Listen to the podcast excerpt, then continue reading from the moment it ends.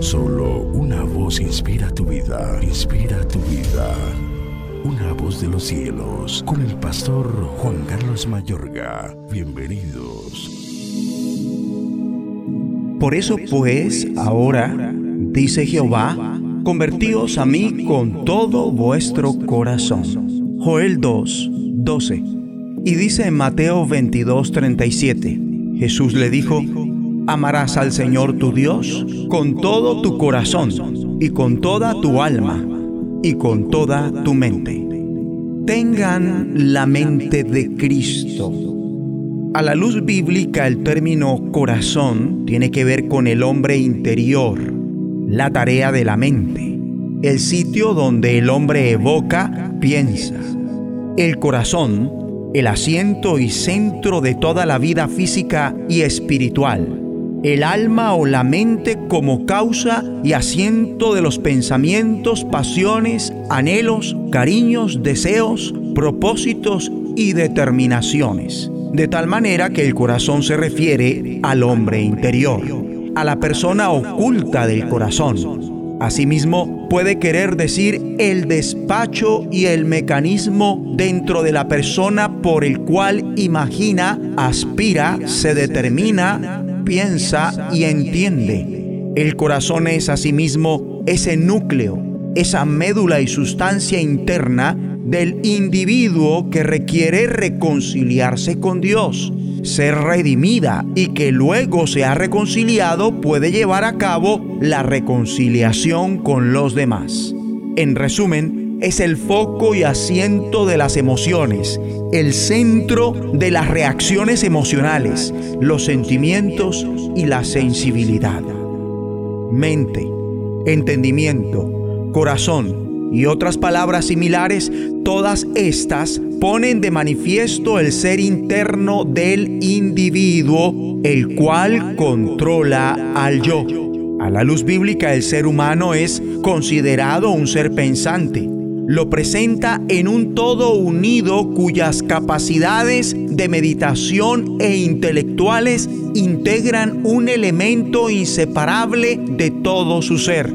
En la segunda carta a los Corintios capítulo 11 versículo 3 leemos, pero temo que como la serpiente con su astucia engañó a Eva, vuestros sentidos sean de alguna manera extraviados de la sincera fidelidad a Cristo. La palabra que el apóstol Pablo utiliza para vuestros sentidos tiene que ver con la mente y lo que pensamos. Entonces, mente, por un lado, se refiere en general al asiento de la conciencia reflexiva que comprende las facultades de percepción y comprensión, así como aquellas de sentimiento, juicio y decisión. Y por el otro significa pensamiento, intención y es traducida por entendimiento y sentidos.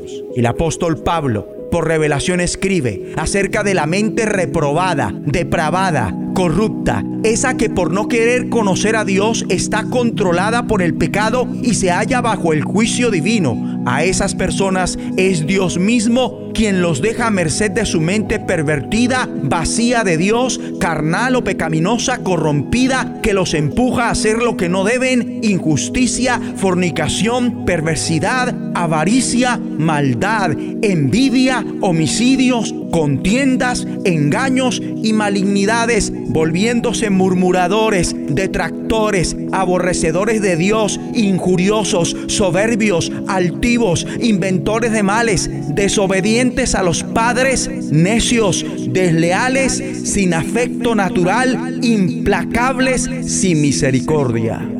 Por eso, la orden del apóstol Pablo en Romanos 12.2 es, no os conforméis a este siglo, sino transformaos por medio de la renovación de vuestro entendimiento para que comprobéis cuál sea la buena voluntad de Dios agradable y perfecta. Mejor dicho, no vivan según el modelo de este mundo, mejor dejen que Dios transforme su vida con una nueva manera de pensar, así podrán entender y aceptar lo que Dios quiere y también lo que es bueno, perfecto y agradable a Él. Resumiéndolo, tengan la mente de Cristo y la paz de Dios que sobrepasa todo entendimiento, guardará vuestros corazones y vuestros pensamientos en Cristo Jesús. De lo contrario, como si no fuera suficiente, serán entregados por Dios a una mente reprobada. El entendimiento se embotará, serán cegados. En la segunda carta a los Corintios 4:4 declara que Satanás es la principal fuente de la ceguera espiritual en la mente del incrédulo. Debemos orar. Vamos a hacerlo juntos. Digamos, Padre Dios, decido transformar mi vida con una nueva manera de pensar por eso me vuelvo a ti de todo corazón. Me reconcilio contigo para poder reconciliarme con los demás. Perdona la incredulidad de mi parte, el no tenerte en cuenta ni conocerte. Por medio de Cristo quita ahora mismo lo que me impide entender tu palabra, ese embotamiento y ceguera. Ábreme el entendimiento para comprenderla y en vez de una mente reprobada, depravada, corrupta, pervertida, carnal, corrompida, controlada por el pecado, dame la mente de Cristo para ejercer dominio, comenzando por el propio. En el nombre de Jesucristo. De los cielos, escúchanos, será de bendición para tu vida. bendición para tu vida.